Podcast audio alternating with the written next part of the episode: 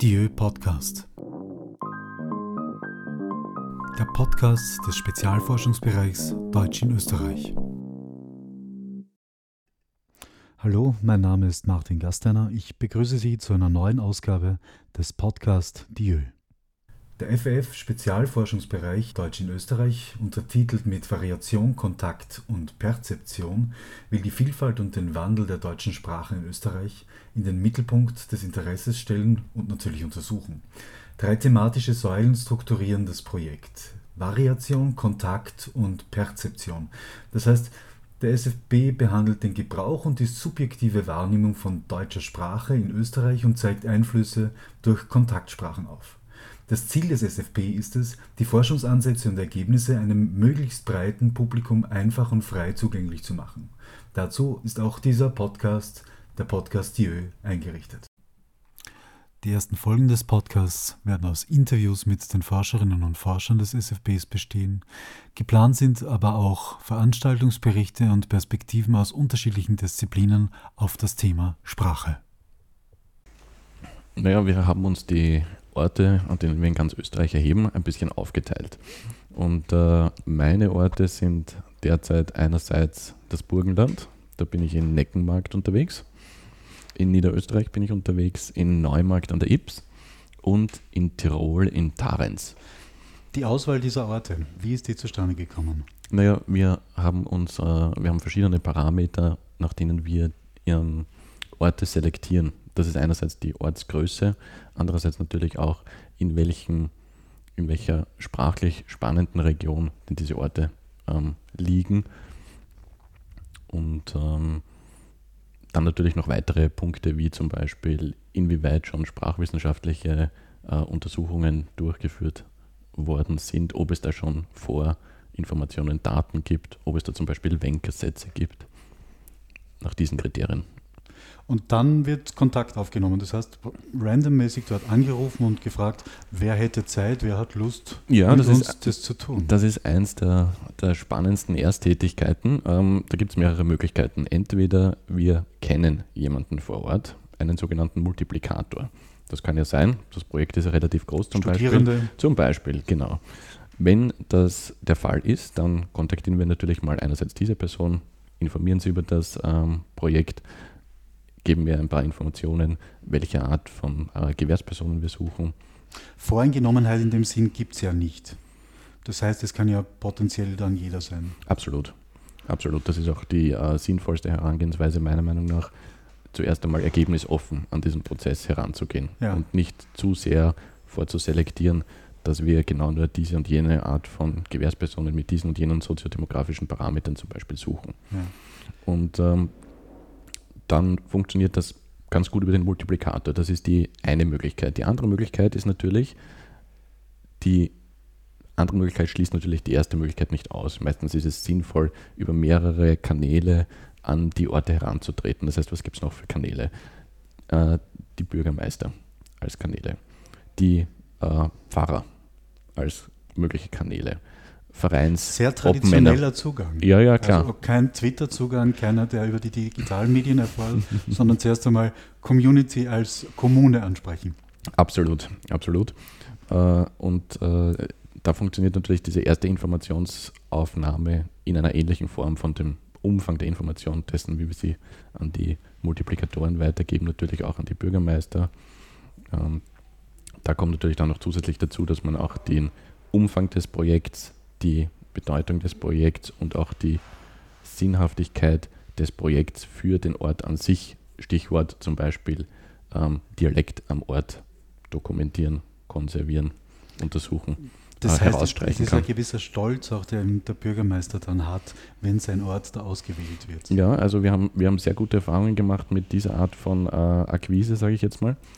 Denn äh, beispielsweise in Tarens in Tirol war es dann so, dass wir in der Ortszeitung inserieren durften. Ja, da hat der Chefredakteur, dem ich auf dem Weg auch ganz herzlich danken möchte, äh, die Möglichkeit gegeben, dass wir einerseits mal das Projekt vorstellen und dann mal kundtun, dass wir interessierte Personen suchen, die da in, ja, sich vorstellen könnten, uns zu unterstützen bei der ähm, Untersuchung der Sprache am Ort. beispielsweise. Okay. Und ähm, zusätzlich, was sich auch als sehr sinnvoll herausgestellt hat, waren äh, sowas wie Informationsveranstaltungen.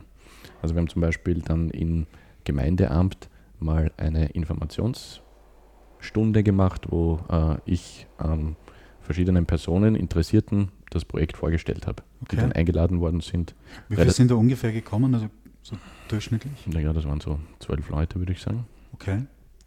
Unterschiedlicher Generation oder, oder, oder waren die? Ja, das war sehr, unter, das war sehr unterschiedlich. Also das waren äh, Personen jeder Altersstufe. Ah, interessant. Ja, Aha. durchaus. Tendenziell, ähm, also es war ein bisschen stärker Richtung reifere Personen. Okay. Aber so 30 plus. Ja, genau. Ja, ja.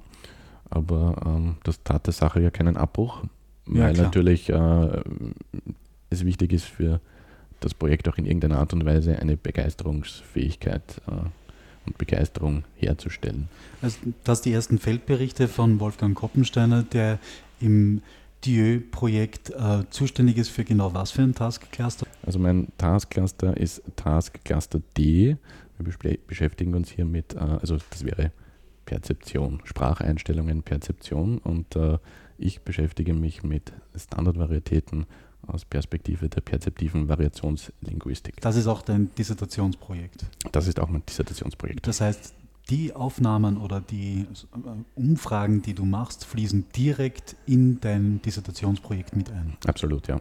Ich äh, versuche mit unterschiedlichen Methoden zu arbeiten und eine dieser Methoden ist auch ähm, das Interview und äh, mit allen den Personen, an diesen Orten ähm, führen wir unter anderem auch Interviews durch und die fließen direkt ein, ja. Okay. Also was und, und das, das Grundsätzliche ist ja, was verlangt ihr, was muss der Interviewpartner oder dieser Interviewpartner, was müssen die mitbringen? Also die Interviewpartner, äh, was, was, was wir vorab äh, ihnen sagen, ist, dass ähm, wir uns mit ihnen zum äh, Thema Sprache, Sprachgebrauch, auch ein bisschen die individuelle Lebensgeschichte unterhalten wollen und dass es äh, hier kein Falsch gibt. Das ist ja schön, das ist einmal ein Bereich, wo es nur richtig gut. gibt. Ja. Und ähm, von daher ist hauptsächlich, was Sie mitbringen müssen, ist Interesse an Sprache, Interesse, Sprache zu kommunizieren und sich auch ein bisschen auf unter Umständen aus ihrer Sicht vielleicht seltsame Fragestellungen einlassen, denn man muss natürlich bedenken, dass wir da teilweise so im metasprachlichen Bereich ja. agieren und das kann durchaus sein, dass das die äh, Damen und Herren sich vielleicht in diesem Umfang noch gar nicht Gedanken gemacht haben. Aber Geschichte heißt ihre persönliche Geschichte, das heißt, kann man eine Art als Oral History auch verstehen, also Dialekt, Ort und, und, und Region spielen da eine große Rolle.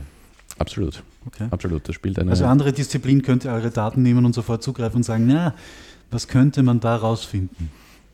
Das ist durchaus im Bereich des Möglichen. Ja. Sofern man die Personen natürlich einweiht.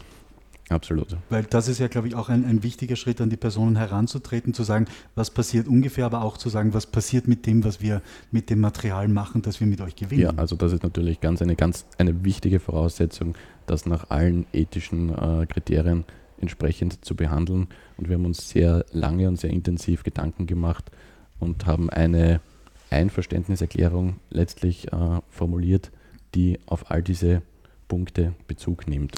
Das ist etwas, was die, äh, was die Gewährspersonen unterzeichnen, bevor sie überhaupt mit der Erhebung starten. Okay. Wenn sie sich das durchlesen und es bleibt auch ein Exemplar bei Ihnen, dass Sie sozusagen wissen, was Sie unterschrieben haben. Ja. ja. Ludwig Maximilian Breuer kommt jetzt noch dazu.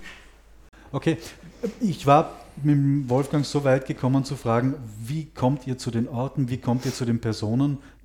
Naja, also die Probandinnen von PP03, also von dem Task Cluster B. B. genau, vom Task Cluster zur Variation, also beziehungsweise das eine Projekt, das sich eben mit Variation auf der Vertikalen beschäftigt, im äh, äh, ruralen Raum, sind ja meistens ident mit den Perzeptionsgewährspersonen, zumindest was die direkte Erhebung betrifft, also was betrifft, dass man tatsächlich hinfährt und so weiter. Ja, dazu ja. kommen ja noch die Online-Fragebögen und verschiedene. Diese Online-Fragebögen, die gelten für alle, also sozusagen sind die Probandinnen immer auch mit den Online-Fragebögen beschickt oder ist das, sind das ganz unterschiedliche Gruppen, die ihr unterschiedlich auswählt und dann unterschiedliche äh, Methoden wählt? Ja, beim Fragebogen ist es mehr Schneeballprinzip. Okay. Also das sind nicht dieselben Selten sogar, nehme ich an. Gegenwärtig nicht, ja. Ja. Und ähm, es gibt ja, wenn man hinfährt, einen Papierfragebogen, den Sie noch ausfüllen können, ah. beziehungsweise ah. sind da Fragen eingebunden, die wir auch bei den Online-Fragebögen stellen teilweise. Das heißt, das sind schon unterschiedliche Gruppen. Und von der Akquise der Personen für die direkte Erhebung hat ja der Wolfgang wahrscheinlich jetzt schon erzählt ein bisschen.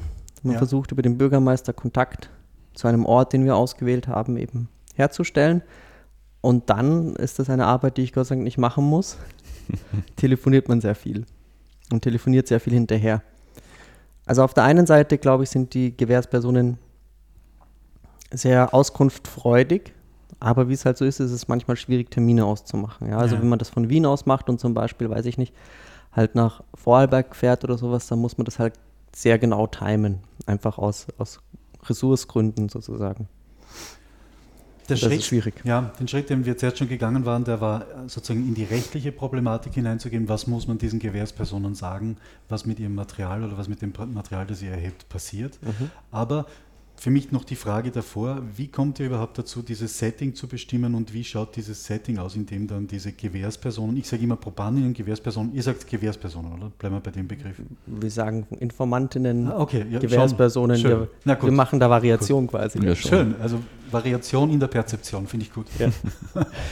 wie seid ihr zu dem Setting gekommen, in dem ihr das dann abfragt und wie schaut dieses Setting von der technischen Seite auch aus? Ja, unterschiedlich. Also es gibt, es besteht die Erhebung aus mehreren Teilen. Also es gibt zumindest immer zwei Termine, die gemacht werden. Einmal für das Interview plus äh, diverse Settings und dann einmal Freundesgespräch, wo dann der Explorator, die Exploratorin nicht dabei ist. Ähm, und zwei Personen, die sich kennen, miteinander einfach sprechen, während das Aufnahmegerät läuft. Und dazu haben wir noch äh, gelenkte also gelenkte Freundesgespräche nennen wir das, wo Themenkarten vorgegeben werden, damit ah. die das hat mehrere Gründe. Einer davon ist, dass die Leute sonst die ersten 10 bis 15 Minuten darüber reden, äh, dass sie über irgendwas reden sollen, was natürlich nicht so ergiebig ist. Naja, so Metagespräche. Oder wie? Genau. Okay. Und auf der anderen Seite kann man dadurch Themen anschneiden, die auch im Interview abgefragt werden. Das heißt, man hat vergleichbare Themengebiete. Hast du, hast du ein Beispiel? Sorry. Ein Beispiel dafür sind das provokante Themen. Also ich stelle mir jetzt vor, da sitzen sich dann zwei ORF-Moderatoren mit ihrem Kärtchen gegenüber und lesen sich da was kurz vor. Oder sind das irgendwie inspirierende Karten oder, oder Suggestionen? Also grundsätzlich sind die alle inspirierend aus ja. unserer Sicht. Reden Sie übers Kochen.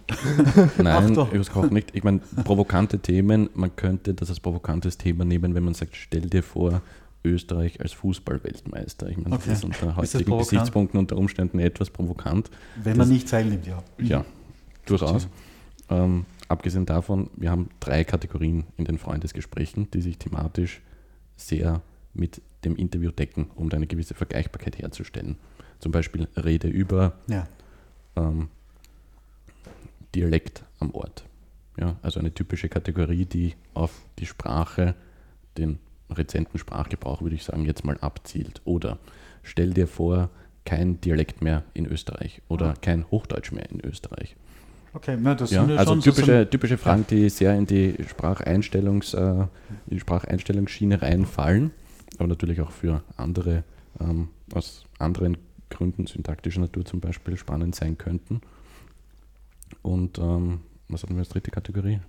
Stell dir vor. Erzähle von. Erzähle von. Also wir haben, stell dir vor, erzähle von und rede über. Ja. Hm. Und diese Einleitung sozusagen gibt ein wenig äh, Tempus oder Modus vor, wenn man so möchte. Ja, also stell dir vor, da hoffen wir uns ein bisschen, dass der Konjunktiv öfter verwendet wird und Rede über soll, könnte im Präsens passieren. Das kommt dann ein bisschen aufs Thema an. Und erzähle von sind dann normalerweise Sachen, die in der, in der Vergangenheit sind. Also erzähle von deiner äh, Schulzeit oder sowas. Von der Schulzeit, von äh, Festen am Ort früher, sowas in genau. die Richtung. Müssen es Freunde sein, die dann miteinander sprechen? Ähm, Befreundete. Befreundete, okay. Ja. Ich sage immer Bekannte. Ja. Also, naja, kommt auf den, auf den Begriff und die Definition von Freund an. Also, ja, die langläufige Definition von Freund ist, glaube ich, heute eher eine recht breite. Ja. ja. Also es gibt keine Feindesgespräche, das, wo man Dialekt in besonders affektiver Weise abfragen will. Wer eine interessante Alternative, aber ja. haben wir so nicht intendiert. Haben wir denn Ehepartnerinnen drinnen? Äh, Ehepartner haben wir auch nicht drinnen. Okay. Und haben wir in den Pre-Tests äh, bedingt gute Erfahrungen gemacht, ja. dass ähm, ja. der Anteil der Sprechenden äh, relativ einseitig ist. Sollten die generationell sozusagen gleich sein, dass sie einen gleichen Erinnerungshintergrund haben oder ist das, kann das ein, eine junge Frau und ein älterer Mann sein oder umgekehrt? Also tendenziell äh, sind wir schon bestrebt, dass die aus derselben Informantengruppe kommen. Also wir haben ja im Prinzip Personen, die jüngeren Alters sind und Personen, die ein bisschen fortgeschrittenen Alters sind und äh, das versuchen wir im Freundesgespräch schon auch abzubilden. Ja. Mhm.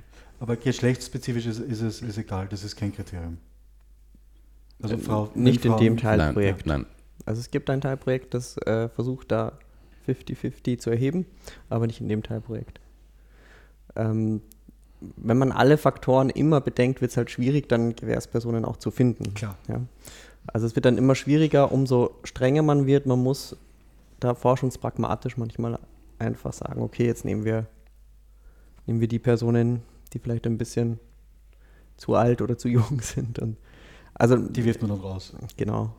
Nein, man wirft die nie raus, aber ähm, na, man versucht irgendwie diesen, diesen Kontakt zu erhalten. Also jetzt, wenn wir ja. wieder über die Akquise sprechen, eben eines ist das telefonische Kontakt. Wenn man dann mal vor Ort ist, dann geht vieles vielleicht zumindest leichter. Dann wissen die Leute schon, was da auf sie zukommt und dann können die zum Beispiel Freunden oder sowas eben, eben wir brauchen ja Leute, mit denen sie dann reden im Freundesgespräch, erzählen, wie das ist und dass das gar nicht so schlimm ist alles. Ja? Also ja. Man, wir wissen natürlich, dass das ein bisschen, dass die Leute uns sehr entgegenkommen, damit, dass sie uns relativ viel Zeit schenken von ihrer Relativ viel Zeit. heißt, wie viel ist es dann tatsächlich?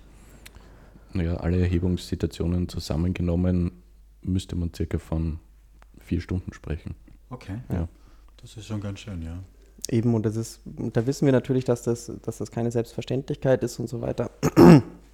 man hofft halt, dass die Leute trotzdem mitmachen und es machen sie auch mit, weil die, was man schon sagen kann, ist, dass in Österreich ein Interesse herrscht an diesem Thema oder diesem Themengebiet. Das kann man schon sagen. Ja, absolut. Der Punkt mit der technischen Aufnahme, also wie wird dieses Freundesgespräch aufgenommen? Was mir jetzt klar war in dem Setting, der ihr bleibt draußen, ihr lasst die Freunde miteinander sprechen und ihr habt eine technische Apparatur aufgebaut, die wie aussieht? Aufnahmegerät plus zwei Mikrofone. Okay. das sind so liebevoll bezeichnete Shotgun-Mikrofone, also Richtmikrofone, die nicht klein sind. Allerdings, was ich immer sage dazu, ist, dass die Medienkompetenz im Vergleich zu Aufnahmen in den 60er Jahren natürlich viel höher ist. Also die Leute sind es gewöhnt, technische Geräte bei sich zu haben. Mhm. Jeder hat irgendwie ein Handy, Smartphone oder was auch immer. Mikrofone sind jetzt nichts Neues mehr.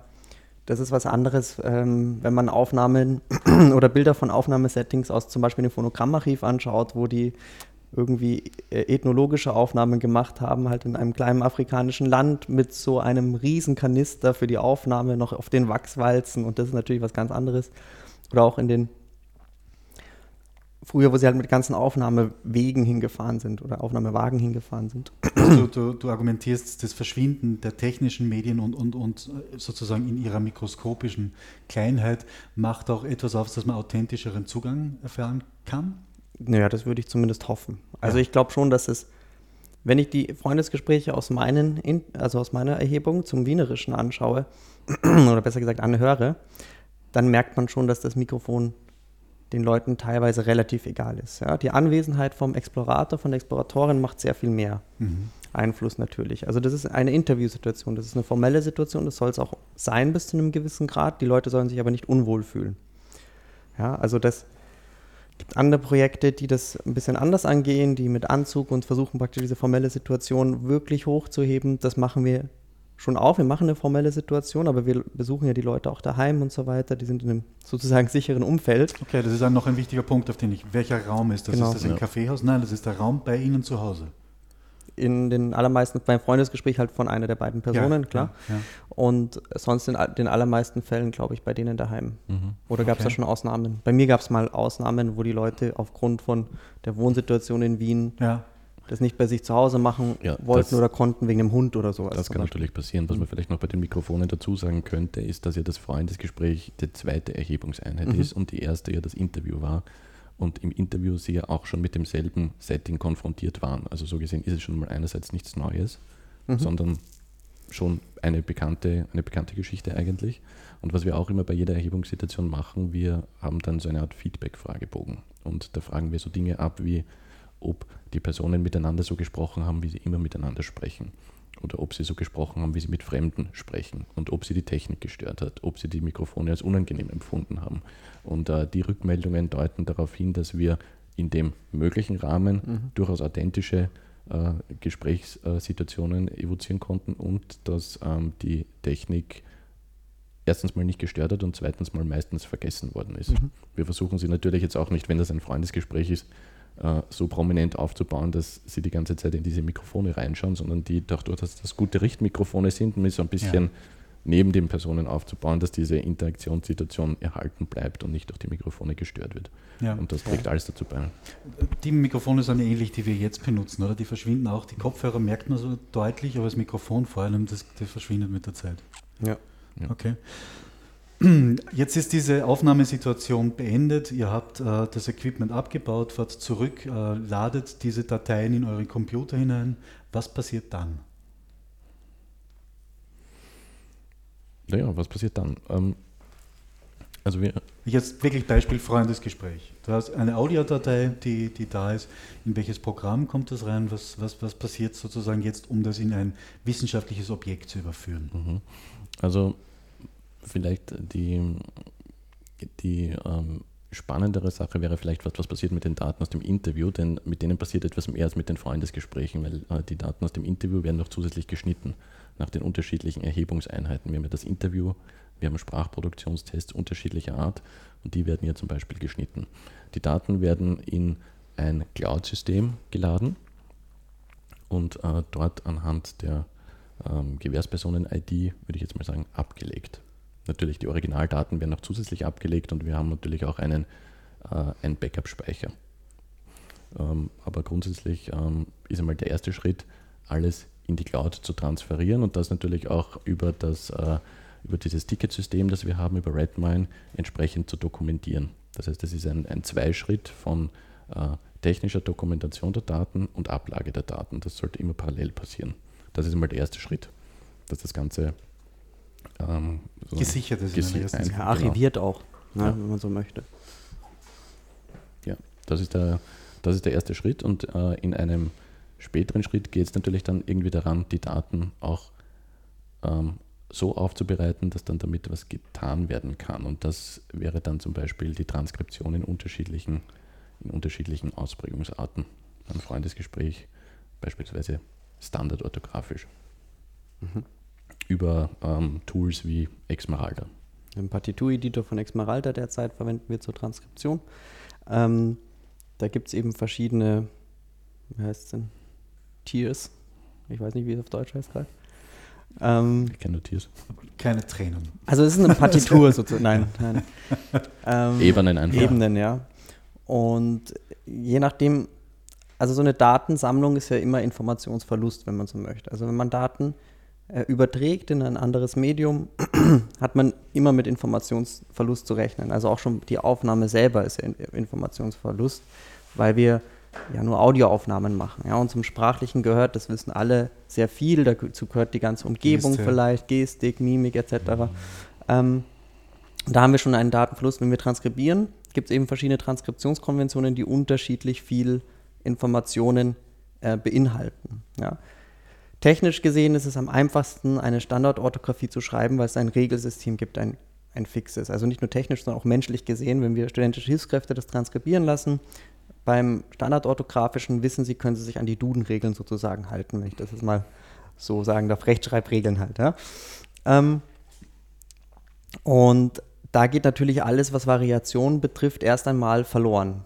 Ja, also da, da kann man den Unterschied nicht lesen zwischen ähm, hörst du und herrst, ja, sozusagen, weil es halt dann einfach so dasteht. Wir werden bei der Standardorthographie aber insofern grammatisch Informationen behalten, als dass wir nur lautlich standardorthografisch transkribieren und die Satzstellung zum Beispiel etc. so lassen. Außerdem noch ein paar Zusatzinformationen und so weiter. Und das geht halt dann auf verschiedene Ebenen. Da gibt es noch eine lautliche Umschrift im Sinne von, man nennt das auch literarische Umschrift, dass man so schreibt, wie man es hört, aber mit den Zeichen, die, also den Graphemen, die man standardmäßig zur Verfügung hat. Ja, also wenn jemand sagt Herst, dann würde ich das zum Beispiel mit H-E-A-S-T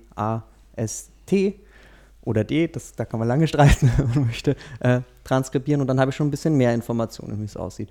Und wenn ich es ganz genau lautlich möchte, was natürlich aber immer noch eine Interpretation ist, dann versuche ich das phonetisch zu transkribieren. Und umso mehr Informationen man reinpackt, umso länger dauert natürlich die Transkription. Das heißt, die Standardorthographie ist die insofern effektivste, als dass es am schnellsten geht, aber auch in der automatischen Auswertung natürlich schneller. Ja, weil ich in einem Computer, wenn ich weiß, wie das geschrieben sein sollte, dann finde ich es natürlich leichter, so als Computer oder als Mensch auch. Ähm, und das ist bei der literarischen Umschrift zum Beispiel nicht gegeben. Ja, weil der eine sagt eben Herst, schreibt es mit T, der andere hört da eher einen weicheren Klang und schreibt es mit Dora und schon finde ich die zwei Belege nicht mehr, die unterschiedlich geschrieben sind.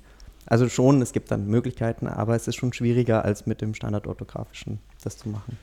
Darf ich nochmal kurz zurückkommen zur Datenarchivierung? Ja. Wie werden diese Daten im Grunde beschrieben? Also gibt es eine ID, das heißt der Person zugeordnet und dem mhm. Ort wahrscheinlich, äh, eine Betitelung, eine Beschreibung davon und bleiben diese Daten dann grundsätzlich unverändert oder wird immer an einem Datensatz gemeinsam gearbeitet? Also es gibt ein unveränderbares Backup sozusagen, wo wir direkt die Aufnahmen, das digitale Original, wie es so schön heißt, beibehalten. Ähm, in, digital, in der digitalen Welt ist natürlich schwierig, was ist überhaupt ein Original und was ist, äh, was ist eine Kopie. Und man sagt zum Beispiel, wenn sich am Datenstream selber an den Bits sozusagen nichts ändert, dann ist eine Kopie auch ein Original davon. Also wenn ich es von A nach B kopiere, ist es immer noch, habe ich zwei Originale sozusagen. Sofern es überprüft ist. Also das ist ja das ist die berühmte Bitstream Preservation, dass man genau. wirklich die exakte Kopie hat mit einem Überprüfungsverfahren. Aber genau. das ist noch nicht dabei in, in eurem Verfahren. Nein. Also wir, wir lassen die Datei unverändert und kopieren es rüber. Und damit haben wir ein, sozusagen ein digitales Original. Man könnte da noch strenger sein. Und erst dann wird zum Beispiel der Name der Datei verändert okay. einer Kopie sozusagen. Also wir haben immer ein Backup vom Original und dann werden die Bearbeitungsschritte werden an einem an einer Kopie äh, durchgeführt und die wird dann weiter bearbeitet. Heißt aber auch, wenn so eine Aufnahme in dieser Cloud drinnen landet, können mehrere auf diese auf dieses Original und sich davon eine Kopie ziehen, zugreifen? Also sind mehrere Taskcluster, die Interesse an dem haben oder ist das spezifisch für eine Fragesituation? Also könnte zum Beispiel das Cluster B sagen, ich will jetzt von euch auch diese Daten, ich brauche ja, die. Ja, ja, das könnten die schon sagen äh, und würden sie auch bekommen, sozusagen. Aber jetzt also von, vom Arbeitsablauf haben wir ja. zuerst, dass wir das Taskcluster intern, beziehungsweise eigentlich Teilprojekt intern erstmal bearbeiten, aufbereiten, eine Version haben, die jetzt allgemeingültig ist für alles. Und erst in einem späteren Schritt, wenn wir das alles in einem Online-System drin haben, dann wird ja in den Audiofiles selber sollte ja nichts mehr bearbeitet werden ab einem gewissen Schritt. Wenn die fertig geschnitten sind, wenn die vielleicht noch ein bisschen aufbereitet sind, dann sollte damit nichts mehr passieren. Dann sind sie bei uns in der Datenbank und dann kann man sie streamen und anhören und neue Informationen hinzufügen, die allerdings nicht direkt an die Audiofile drankommen, sondern in die Datenbank mhm. mit reingespeichert werden. Und das wäre auch der nächste Schritt nach der Transkription sozusagen. Ähm, der Datenaufbereitung ist dann die Annotation. Ähm, also Time Alignment haben wir während der Transkription, okay. was ja auch eine Art Annotation ist. Also sagen, der Satz von, geht von äh, Aufnahmeminute so und so bis dahin. Mhm. Und danach werden diese verschriftlichten Daten äh, weiter annotiert oder getaggt mit zum Beispiel grammatischen Informationen, könnten aber auch phonetische Informationen sein. Das machen wir dann eben auch auf verschiedenen Ebenen, dass man sich nicht gegenseitig in die Quere kommt. Und da können dann eigentlich auch alle dran arbeiten, die Teil des SFBs sind, muss man dazu sagen. Also die Daten sind nicht jetzt in der Form auf keinen Fall öffentlich zugänglich. Das ist ja etwas, was wir ähm, versichern, dass wir die Daten erst aufbereitet mit Informationseinschränkungen sozusagen. Also wenn jemand über sehr persönliche Dinge redet, also vor allem Orte, die Schulen, äh, Quatsch, Orte, die er oft besucht oder was auch immer, ja. äh, Namen von nicht öffentlichen Personen und so weiter, die werden dann rausgepiepst. Und Aber das Ziel ist schon, dieses Audio dann sozusagen einer Öffentlichkeit als Forschungsdaten zur Verfügung zu stellen. Ja. Also einer wissenschaftlichen Öffentlichkeit oder ist das noch weiter gedacht? Nach einer Öffentlichkeit. Ja. Der Öffentlichkeit. Der Öffentlichkeit. Ja. Oder den Öffentlichkeiten. Den Öffentlichkeiten, okay. die sich dafür interessieren. In dem Prozess noch drinnen, gibt es da noch Stufen der Datensicherung, die innerhalb des Prozesses liegen? Also sozusagen dieses Exmiralda-Programm hat eine, eine, eine, Timeline, die mit drangelegt mhm. wird, dann kommt die Transkription dazu. Wie ändert sich dann das Dateiformat oder sind das dann unterschiedliche Formate, die als Layer dann abgespeichert werden? ich also ich würde sagen, es sind also solange wir innerhalb von, von, von, vom Partitur-Editor von Exmeralda, also ich sage das gerne dann nochmal, mache auch gerne Werbung für Exmeralda, das ist ein ganzes Programmpaket, das mhm. aus verschiedenen Teilen besteht und der Partitur-Editor ist eben zur Transkription da. Und das ist eine XML-File, ganz einfach, die dabei rauskommt. Okay. Ähm, dort sind halt vor allem, also unsere Einheiten sind tatsächlich die Zeitpunkte. Ja, und wenn man dann was ändert an diesem Time Alignment, dann ändern sich da auch tatsächlich Strukturen. Ähm, unser Ziel ist es, das praktisch später dann in die Datenbank so zu importieren, dass wir das Token-wise haben, also dass wir einzelne Token haben, die sind Sätzen zugeordnet, die sind Zeitpunkten zugeordnet und dann annotiert man mehr oder weniger die Token oder auch andere Zeiteinheiten. Die Token auch dafür, dass dann Visualisierungen innerhalb der Datenbanken möglich werden und genau mhm. adressiert werden können. Genau, dass man genauer adressieren kann als nur ein ja. Zeitpunkt A bis Zeitpunkt B, sondern man muss genau wissen können, okay, das dritte Wort ist, keine Ahnung, ein Verb. Ja, ja, ja das muss man natürlich ähm, annotieren können. Oder von Wort X bis Wort Y, das ist das Prädikat. Ja. Oder, ja. Ich möchte kurz den, diesen technischen Teil sozusagen nicht abschließen, aber da mhm. noch ein, eine Frage dran ähm, koppeln. Das Interessante ist ja dann, wenn das in eine Datenbank drinnen kommt, und wir haben ja immer wieder die Erfahrung, dass Forschungsdatenbanken aufgebaut werden und da einzelne Datensätze von hohem Interesse drin ist, aber mit der Zeit und mit dem Betreuungsverlust zumeist der Datenbank, weil keine nachhaltigen Konzepte auf den Universitäten bestehen, dass es dann zu einer Schwierigkeit kommt, na, wie kann ich dann langfristig auf diese Daten zugreifen und kann aber auch die Funktionalität behalten, sodass ich diese sozusagen dieses, dieses wie soll man sagen, dieses Ergebnis des Projekts überhaupt äh, wirklich wahrnehmen kann und damit arbeiten kann. Gibt es da schon ein Konzept, wie damit dann umzugehen ist, also dass diese Daten langfristig ähm, erhalten bleiben und auch die Funktionalität? Ja, das jetzt in kurz zu sagen.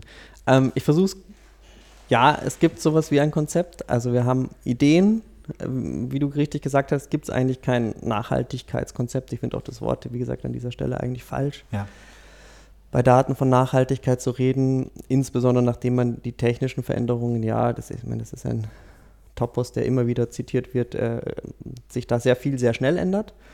Ich glaube, die Idee, dass man das ähnlich macht wie die Open Source Community, ist ein Ansatz. Also, dass man Open Source Community ein bisschen bei denen abschaut, wie die das machen, indem sie alles eben freigeben, den ganzen Code freigeben und so weiter, äh, hat man Möglichkeiten, mit dem Code zu arbeiten, egal wie sich die technischen Bedingungen ändern. Und dann hat das natürlich auch was mit Programmierung zu tun, wenn wir jetzt von den Tools reden, wie die programmiert sind, funktional programmiert sind, dass kleine Funktionen gibt, dass nicht irgendwie so ein Monolith an, ja.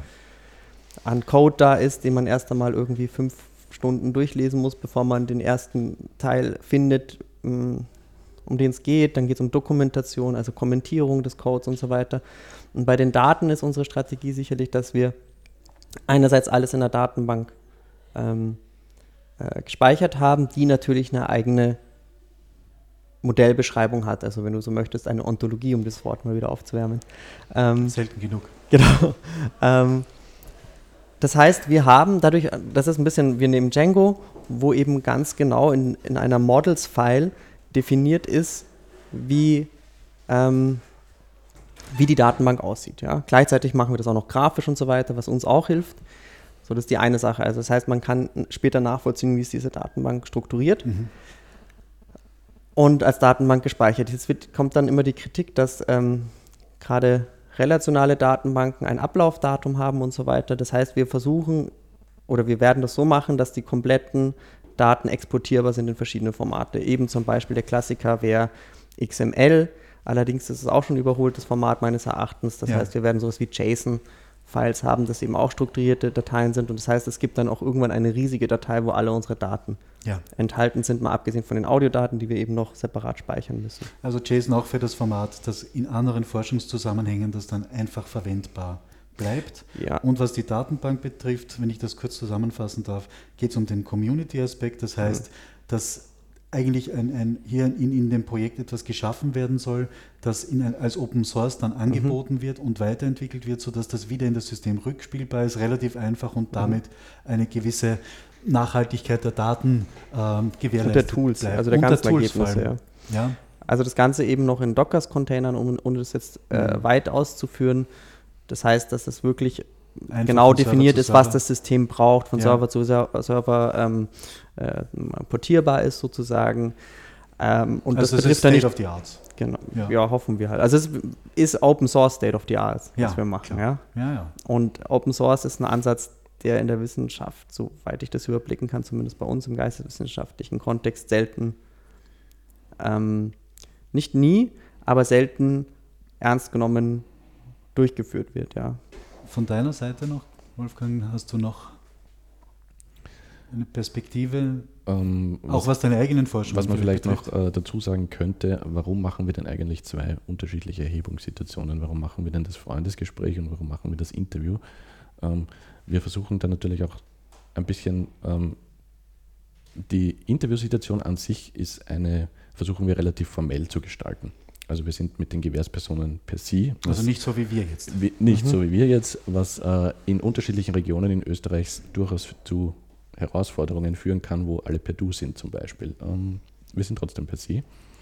Und äh, die Idee ist natürlich, äh, äh, die Situationen ein bisschen variieren zu können. Dass wir sagen, im Interview ist es eine formelle Situation, unter Umständen können wir da anderen, einen anderen Sprachgebrauch äh, bei den Gewährspersonen evozieren, als es zum Beispiel im Freundesgespräch ist, dass dann im Interview eine, eine Sprechweise an den Tag gelegt wird, wie sie mit Fremden zum Beispiel sprechen, die vielleicht nicht unbedingt äh, der intendierte Ortsdialekt ist, sondern vielleicht etwas anderes, was auch immer das sein mag. Also es ist bis hin zu, weiß nicht, intendierter Standardsprache.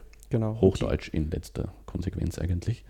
Und ähm, das ist halt etwas, was dann im Freundesgespräch wieder komplett anders ist. Eine sehr informelle Situation. Die Personen kennen sich. Man sitzt nicht jemandem Unbekannten, der noch dazu vielleicht von der Universität oder vielleicht auch aus einer ganz anderen Region, aus Wien zum Beispiel ist. Und das macht halt schon relativ viel aus. Und das sehen wir auch schon sehr klar an den Daten, dass mhm. es hier sich klare Unterschiede abzeichnen.